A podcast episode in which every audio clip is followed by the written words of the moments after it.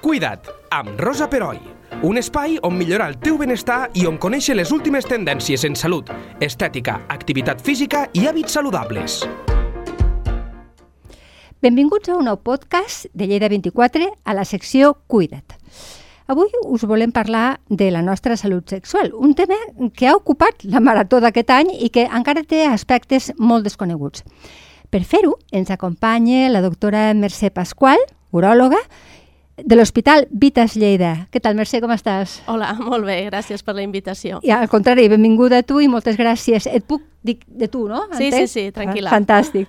Uh, fem una cosa, si et sembla. Comencem pels pacients homes, perquè tu com a uròloga deus tenir homes i dones, entenc, no? Exacte, tenim els dos tipus de pacients, però molts homes. Fantàstic. Aleshores, comencem pel pacients homes, Mercè, perquè com a uròloga, uròloga experta, eh, quines són les preocupacions més comunes que tenen els seus pacients homes, els teus pacients homes, però en relació amb la salut eh, sexual, no tant eh, patologia, sinó eh, la Sí. sexualitat. En relació a la sexualitat, eh, els homes, tot i que els hi costa una mica, eh, el, que, el que es queixen moltes vegades és de falta de potència sexual. Alguns falta de ganes, però sobretot el, els que més pateixen són aquells que tenen ganes però no poden, no? és a dir, els pacients que tenen impotència. Això es pot, que és sinònim de disfunció erèctil? Exacte, sí, Val. sí, sí, sí. És un... I inapetència, eh, no, no, ara me tiro a la piscina, però és més de dona que d'home, això? No, inapetència ah! apareix en els dos casos. Eh, normalment va associat a una baixada dels nivells hormonals del cos aleshores, potser? i associat a, a la edat. No? Amb els anys disminueixen les hormones masculines i femenines i això és el que ens fa baixar les, les ganes, no? el que en diem la, la libido. La això és la, la part no? més de- d'apetència. I després hi ha l'altra part la, més mecànica, diguem-ne, que és la part de, de la erecció o, o la impotència, Clar. quan no funciona. Clar, eh, eh, venint a això és que m'ho has ficat tan a col·lació que eh, anem aparellats, homes i dones, amb la disminució de la libido o, o això cada, cada cas és un món? Normalment no. Eh, Això- normalment això és no. un drama, Hi ha eh? moltes vegades hi ha parelles que l'home té ganes i la dona des del darrere et diu no, no, no, deixa-la estar, mi que em deixi tranquil·la. A la mateixa consulta? Sí, sí, sí. I curiosament també m'ha passat a la inversa, algun home que no en té ganes i la dona que sí. Que Llavors, sí. eh, bueno, Clar. però habitualment és més aviat el, el demanda de, de l'home, això. De l'home. Eh, I és un, ha de ser un problema, perquè, clar, això són ganes, vull dir, no, no, te, no te'ls pots fer vindre així, vull dir, eh, ah, Sí, una cosa són les ganes i l'altra és tenir-ne ganes i no poder. Exacte. Que, a, això és la queixa més, més gran. Val. I llavors, per amb això ja sí que tenim alternatives de tractament. Perfecte. I parlem-ne d'aquestes alternatives, perquè parlem d'un senyor no? que té una disfunció erèctil, per Sí. exemple. Um, a grosso modo, sense entrar massa en detall, eh? Sí. però què, què, què trobes i, i què sols recomanar o quins són els tractaments que se solen aplicar? Sí, d'entrada, normalment, si no tenen cap contraindicació mèdica, que normalment no en tenen, eh, els hi recomanem pastilles. Vale? La primera i més coneguda va ser la Viagra, no m'agrada fer propaganda, però bueno, a No, dia d'avui bueno, és la coneix, i que tant. coneix tothom, però avui en dia ja hi ha moltíssimes alternatives i moltes altres pastilles de la família d'aquest grup i que ja no tenen tants efectes secundaris com la primera que va aparèixer. D'acord? Això és amb el que comencem, és el més senzill i el més fàcil. I, i l'accepten bé, eh, el fet de prendre's la pastilla? Perquè és una pastilla que t'has de prendre abans de tenir relacions sexuals, no? Sí, hi han de dos tipus d'aquestes pastilles. Les que es prenen just abans, que això sempre ajuda, eh, o sigui, has de mm, prevenir o has de planificar quan tindràs relacions, que de vegades és una mica difícil. Clar. I després hi ha una altra alternativa, que és una pastilla que es pren a diari Sí. i que no, no has de fer cap previsió. És a dir, tu te la prens i en tot moment, sempre que es donin les condicions adequades, la persona està preparada per tenir relacions. Mm. I això què fa? Doncs el que fa també és baixar una mica la ansietat anticipatòria que els hi pot Cert. ocasionar a alguns pacients, aquesta situació. Clar, perquè és molt psicològic, no? Dius, ostres, no, no podré, no podré... mm, Sí. N'hi ha inclús alguns que et diuen jo si tinc la pastilla a la tauleta de nit, no, no que se la prengui, no, que la tingui allí posada i està més tranquil. Clar, I, bueno, doncs vinga. Sí, sí, no, I eh. inclús alguns et diuen, i se m'ha caducat i tot, eh? Però, però li ha funcionat. Està molt bé això, està molt bé. Però, clar, és, és l'efecte psicològic que tots, que tots tenim i perquè som persones. I està bé que ho diguis perquè a vegades simplement és una qüestió nostra, de, ens, ens construïm els nostres propis monstruos, Sí, no? També una exacte. mica. Està molt bé. Um, Això seria la primera eh, Sí, perdona, esglau de per aquí, tractament. sí. Llavors, Llavors, quan això no funciona, tenim eh, tractaments més locals. Eh, és una injecció, així he explicat a grosso modo, és una injecció que es posa el penis, al penis i que porta una substància que fa que es produeixi la, la erecció. Clar, aquesta alternativa hi ha alguns pacients que es tiren una mica enrere perquè el fet de punxar-se en Sí, aquesta zona sí, sí. no els agrada massa, però se'ls explica i llavors la persona eh, que decideixi en quin moment fa servir una alternativa o una altra. Després tenim un altre sistema que és un dispositiu de buit que fa el buit al penis i produeix una erecció mecànica Ah. i que això mm, evita prendre fàrmacs, fer Sí. punxades. El que passa és que, clar, és un, un, dispositiu que és una mica armatoste no? per portar és, és, és a sobre. Cap a fora, o sigui, Exacte. es veu. Sí, sí, Ja. sí, sí. Llavors això va molt bé en parelles ja d'edat avançada, Clar. que no es volen prendre fàrmacs ni punxar-se i que ja són de confiança. No aniràs per primer cop amb una parella Exacte. i treuràs l'aparell del buit perquè no és massa, Perdona, és que no és massa de rebut, però bueno. t'entenc, sí, sí. I ja quan no hi ha res que funcione tenim la tercera alternativa de tractament que són les pròtesis de penis. vale? Les pròtesis de penis són uns dispositius, n'hi han de dos tipus, hi han les maleables, que Sí. són les que es feien servir abans, i avui en dia fem servir les que en diem de tres elements. Aquestes pròtesis eh, van connectades a, a una vàlvula que es posa sota la pell dels testicles i cada vegada que la persona vol tenir una erecció, eh, infla, la, infla la pròtesi, té la relació i quan ha acabat la desinfla i ja està. I de forma artificial, diguem que és una cosa que reprodueix la, la erecció L'erecció. natural. Ara em ve al cap el Berlusconi. No, no, no, potser no, no ho coneixes, eh, però va morir fa poc, Sí. però em sembla que era, portava aquest tipus de pròtesi. Po- Pot ser, És pot ser, possible, perquè no? amb la vida que portava, l'edat que tenia i Sí, la- tal... la me- la joventut miracles, eterna. miracles, o sigui... T'entenc, t'entenc. Molt bé. I aquestes són, en principi, que déu nhi eh, la Sí. quantitat, perquè fa... A veure, la, la Viagra, que fa 20 anys que la sí, coneixem, Sí, sí, sí, va sortir que jo estava estudiant tercer o quart de Medicina, vull dir, tampoc estem parlant de fa tantíssims anys. no. Clar, abans de la Viagra... Eh, No hi havia res. Abans hi havia, el, hi havia les injeccions clar. i les pròtesis, però que no estaven tan ben desenvolupades com les, les que hi ha actualment. I en totes aquestes eh, remeis o aquests tractaments que, que ens has enumerat, l'ejaculació es, es produeix? Depèn del ca de la causa de la disfunció erèctil. És a dir, si el pacient eh, té pròstata i té vesícules seminals, Ah, val. Mm. sí que tindrà una ejaculació. Si, per exemple, la causa de la disfunció erèctil és que s'ha operat de pròstata i amb la qual se li ha tret la pròstata i les vesícules seminals, no tindrà ejaculació. D'acord, d'acord. I bé. també hi ha fàrmacs que eh, impedeixen que hi hagi ejaculació algunes pastilles. Ah, sí? Sí, eh, del grup d'ansiolítics, alguns pacients diabètics, és a dir, hi ha tot un grup Clar. de fàrmacs que... Que com a efecte secundari Exacte, poden produir- dificultar... Vale, molt bé. Parlem de la salut sexual femenina, que potser se n'ha parlat menys i ara comença, tinc la sensació, eh, a, a, a tractar-se amb una mica més de... bueno, de, de, no tenim tan, tants tabús. Mm, Quins són els, tracto, els trastorns que les dones de qualsevol edat eh, anem a la teva consulta i et preguntem, escolta, mira, em passa això. A veure, així obertament tampoc t'ho pregunten tant. Normalment jo crec que els hi diuen més als, als ginecòlegs, no? perquè el També, ginecòleg potser és l'especialista que acompanya a la dona des d'una edat més precoç a la vida, si han estat embarassades, és, és com més la persona seva de, de confiança i aquestes coses tampoc te les comuniquen tant.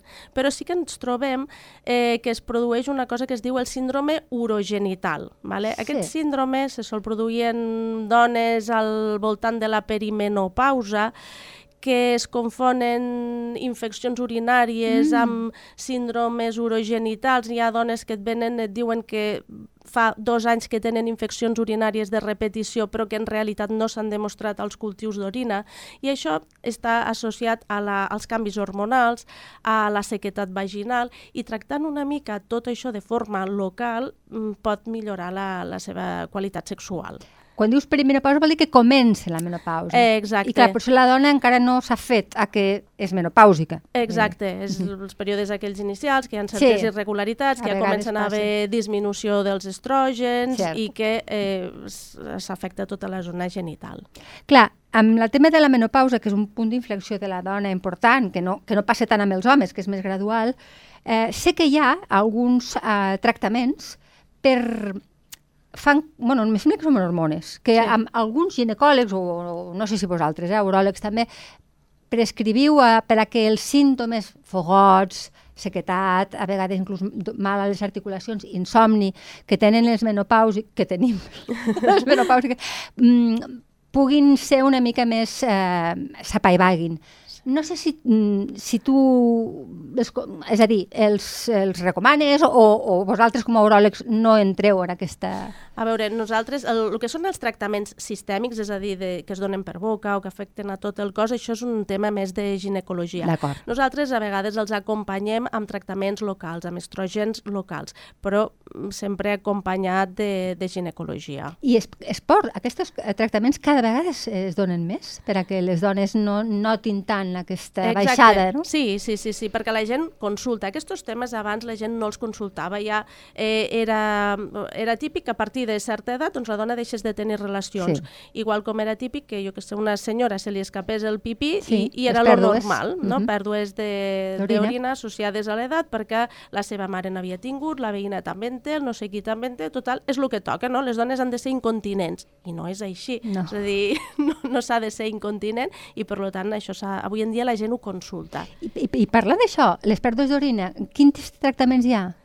A veure, el... depèn del tipus d'incontinència d'orina. Globalment podem dividir la incontinència en dos tipus. Incontinència d'esforç, que és la típica que s'escapa Ah, amb la força, el tossir, amb un estornut, el riure i tal, eh, i la incontinència d'urgència, que el símptoma típic doncs, és, per exemple, arribar a casa, ficar les claus del pany a la porta i córrer, córrer al lavabo perquè se t'escapa el ah pipí. d'acord, sí. O tocar aigua freda de l'aixeta i corre, corre, que se t'escapa el pipí. Això és la incontinència d'urgència. Com se tracta? Doncs depèn del cas. La incontinència d'esforç eh, en les dones i en els homes també, rehabilitació del sol pèlvic. Primera, primer esglaó de tractament. Sempre ens hem d'acostumar, i de per vida, és que ens ho haurien d'ensenyar a l'escola Sí, gairebé. no? Reeducació del sol pèlvic. I Que és amb aquells... est- eh, Hi ha uns exercicis molt coneguts. Sí, els eh, més famosos són els exercicis de Kegel, exacte, els de Kegel, sí. Eh, els exercicis hipopressius, que fàcils de fer no són, vull dir, has de- has d'entrenar-te, però si ja ens eduquen des d'una edat precoç, ja, ja els sabem fer i és una cosa com que tenim adquirit. I com tots sabem, s'aprèn millor les coses de petit que, Està que de clar. gran, com aprendre, jo què sé, a esquiar o anar amb No, bici. tot, sí. O, o un idioma. Sí, sí, exacte. cert. Sí, sí. Eh, doncs això seria el primer esglaó. I després, en les dones, si tenen pèrdues d'orina pesada això, tenim l'opció d'operar-ho. Operar-ho ficant malles supuretrals, Ah, malles cert, per sí, sí, incontinència, i avui en dia tenim una cosa que es diuen agents bulquiuretrals, que és com un àcid hialurònic que s'injecta a la uretra, la fa disminuir de tamany i d'aquesta forma, de diàmetre vull dir, Sí. i d'aquesta forma no s'escapa l'orina. Llavors això és una alternativa de tractament molt útil en pacients joves, sexualment actives, Clar. que encara no els hi vols posar eh, malla, però que són, mm, fan exercici, van d'excursió, van a jugar al parc amb els seus fills i en un moment donat de despiste fan un salt i se'ls escapa l'orina. Sí. Per evitar això tenim aquest pas intermig, que no és una malla, però que ens permet donar bona qualitat de vida. Ah, està molt bé. Perquè hem de pensar que la incontinència va associada a que la persona ha de portar un protector. Si porta un protector, salvaslip, compresa, depèn de les pèrdues que té, eh, genera humitat a la zona. Clar. I aquesta humitat, infeccions, Sí. fongs, mm, sensació de, de malestar a la persona, eh, hi ha persones que es pensen que fan mala olor, deixen de fer certes activitats o deixen de sortir de casa. És a dir, És que darrere de socialment, és veritat, eh? Sí. No, no és la incontinència en si, és tot el que, el que l'envolta. Clar, perquè és veritat, ara mentre parlaves, sí, les, eh, les pèrdues d'orina eh, està associat a la menopausa, també per debilitament de la, la musculatura, entenc, Sí. però també amb els parts. Exacte, O sigui que exacte. no ho visquem com una pèrdua, simplement pues, una cosa fisiològica que ens passa perquè som dones. i Ja està. Sí, sí, sí. Està bé, està bé. Um, sempre parlem, a quan parlo amb metges, eh, vosaltres sempre m'ho deixeu molt clar, que el millor de tot és prevenir, Exacte. abans de que aparegui el problema. Sí. Per tant, eh, com a uròloga, i ara et parlo d'homes i de dones i les coses que puguin sorgir de les que hem parlat. Ara ho has comentat, eh? Eh, La prevenció amb les dones és enfortir la musculatura amb tot això que ens has dit. Sí. Però i els homes? Els, Com... els homes eh, també, i en els homes la, la incontinència aquesta que estàvem parlant d'esforç, normalment si es produeix és que hi ha hagut alguna, a, algun problema prostàtic que ha requerit una operació. Ah, val. Vale? Molts homes que tenen incontinència urinària d'esforç és perquè han passat per una eh, cirurgia de pròstata per càncer de pròstata, mm. per una prostatectomia radical. Llavors, en aquests casos, també fem rehabilitació del sol pèlvic i si no millora, llavors posem o malles o posem un dispositiu que es diu esfínter urinari artificial. Un esfínter urinari artificial és un, un aparell, una pròtesi, que eh, engloba, o, o sigui, que tanca la, la uretra i va connectat a una petita vàlvula que es posa sota la pell dels testicles. Llavors, quan la persona vol fer pipí, s'apreta la vàlvula, la uretra s'obre i automàticament es torna a tancar. I això Val. és el que reprodueix més la continència natural Clar. en els homes. I no causa cap altra molèstia? O sigui, no. Simplement és implantar-ho i... Implantar-ho, que el cos no ho rebutja, al final clar. és una pròtesi. Sí, sí, està clar. És una pròtesi, pot tenir el risc com qualsevol pròtesi d'infecció i, i de més, però ah. ja va tot el sistema molt preparat amb antibiòtic i, i de més per a que no s'infecti.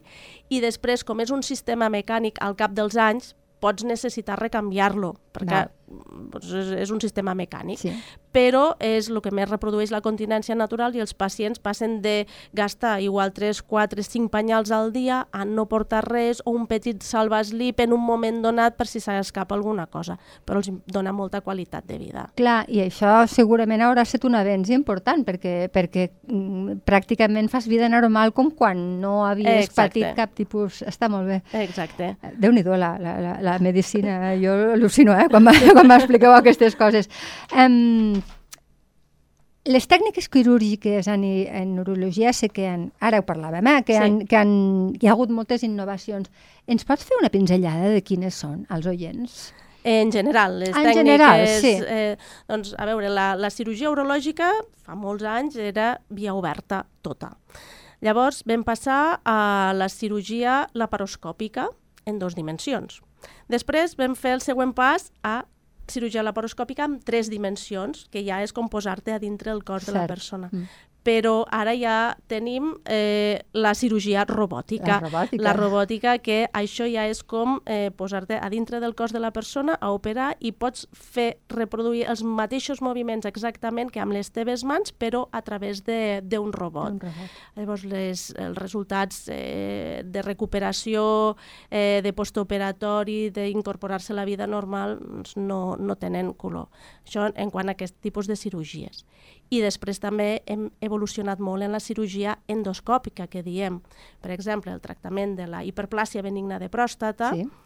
que abans es feia, fa molts anys, sempre via oberta, després vam passar a fer-ho a través del conducte de l'orina amb la cirurgia clàssica, que és la resecció transuretral de pròstata, doncs aquests casos ara els estem fent amb el làser, amb la enucleació ah, prostàtica, clar. amb làser holmium, el HOLEP, que diem. El HOLEP, que te'l volia preguntar. Sí. O sigui, el HOLEP és un làser. Exacte, és un tipus de làser. Llavors, Val. amb el làser què és el que fem? Nosaltres hem de pensar que la pròstata és com una taronja. Sí. I eh, amb la tècnica clàssica el que fèiem era fer el pas més ample de, de l'uretra, és a dir, buidar la taronja de dintre cap a fora. Clar. Amb el HOLEP què és el que fem? Si ens imaginem la taronja, doncs nosaltres ens posem entre la pell de la taronja i els gallos de la, de la taronja. D'acord. I el que fem és treure tot el que en diem l'adenoma, el tirem cap a dintre de la bufeta i llavors, un cop està dintre, ho triturem amb un aparell que es diu un morcelador Ostres i sense fer cap tipus d'incisió al cos, buidem la pròstata. Deixem una sonda ficada, dos o tres dies al pacient i al cap de dos o tres dies el pacient se'n va cap a casa sense cap tipus d'incisió i sense res al cos. Clar, la recuperació deu ser molt ràpida. Espectacular, no té res a veure amb fer un tall, que en diem la parotomia mitja, Clar. fer un tall a la panxa fins a buidar tota la sí, sí, pròstata. Fins, I fa poc... Des de quan s'utilitza el HOLE? Perquè això deu ser molt nou. A veure, eh, és relativament nou, és a dir, aquí hem, hem viscut tota la evolució de la, de la cirurgia làser. Primer el làser fèiem una tècnica que es deia vaporització, és a dir, fèiem el mateix que amb la resecció clàssica, però amb el làser i ens permetia buidar una mica més. Després vam fer vaporresecció, que és com un esglau més, però ara ja estem fent de forma sistemàtica, potser ja portem 3-4 anys fent-ho de forma sistemàtica. Sí, sí. Està molt bé, fantàstic. I ja per acabar, eh, Mercè, mmm, ja és, un, ja és un tema una mica més social, eh? perquè clar, tu mm, ho vius cada dia i crec que com tu no m'ho podrà contestar ningú, però totes aquestes consultes, totes aquestes temes que han parlat em, em fa res, 20 minuts que parlem, eh, segurament quan tu vas començar la carrera, que no fa gaire perquè tu ets molt jove, eh, hi havia més reticència perquè hi ha més tabú, hi ha més vergonya. Eh, notes que la gent a poc a poc va deslliurant-se i ve o encara falta molt, encara s'ha de, ens hem de deslliurar de, bueno, pues sí, d'estigmes de, de, de, i de vergonyetes i coses d'aquestes. Bueno, estem progressant, estem progressant. Adequadament, allò que... Exacte, estem progressant adequadament. Encara eh, és, són uns temes que la gent no en parla tan obertament. No, cert. Per exemple, jo que sé, un es trenca una cama i ho diu al veí, m'he trencat la cama, m'han d'operar, m'han de fer no sé què, ho expliquen amb tota naturalitat. Cert. Un s'opera de la pròstata i no ho diu tant si un té pèrdues d'orina i molts se n'amaguen. Jo sempre els dic el mateix als pacients, si vosaltres veiéssiu el que la gent porta sota la roba, us en faríeu creus, perquè eh, Clar. vas a explorar un pacient i et trobes penyals, hi, hi ha gent que porta una bossa perquè porta una urostomia, una Sí. colostomia, n'hi ha que porten sonda, és a dir... Mm, I no només a, l'aparell uro- urològic, segurament a tot arreu Ah, clar. tenim, tenim parxes per tot arreu. Exacte, exacte. Però la part aquesta urològica sí, i és la- sexual sempre és una mica tant. més, més tabú. Vale, però progressem adequadament. Progressem, eh? estem progressant, sí, sí. I amb el tema de la menopausa, i acabem, que és un que es vivia, i no et parlo de fa molts anys, eh, perquè jo, la meva mare, per exemple, ho vivia com una pèrdua, a veure si ens entenem, de la feminitat, és a dir, deixem de ser tan dones com érem, perquè ma mare va parir sis fills i va tenir la menopausa, com totes les dones, i bueno, eh, ella recorda algun comentari de, bueno, ja m'està bé, no va viure malament, però les dones d'aquella generació vivien com, ja està, vull dir, ja vaig fer el que havia de fer i, i, i ja no sóc tan dona com abans. Eh, això passava. Avui en dia ja, afortunadament, penso que s'està està canviant, però creus que caldria allò, un, una espenteta?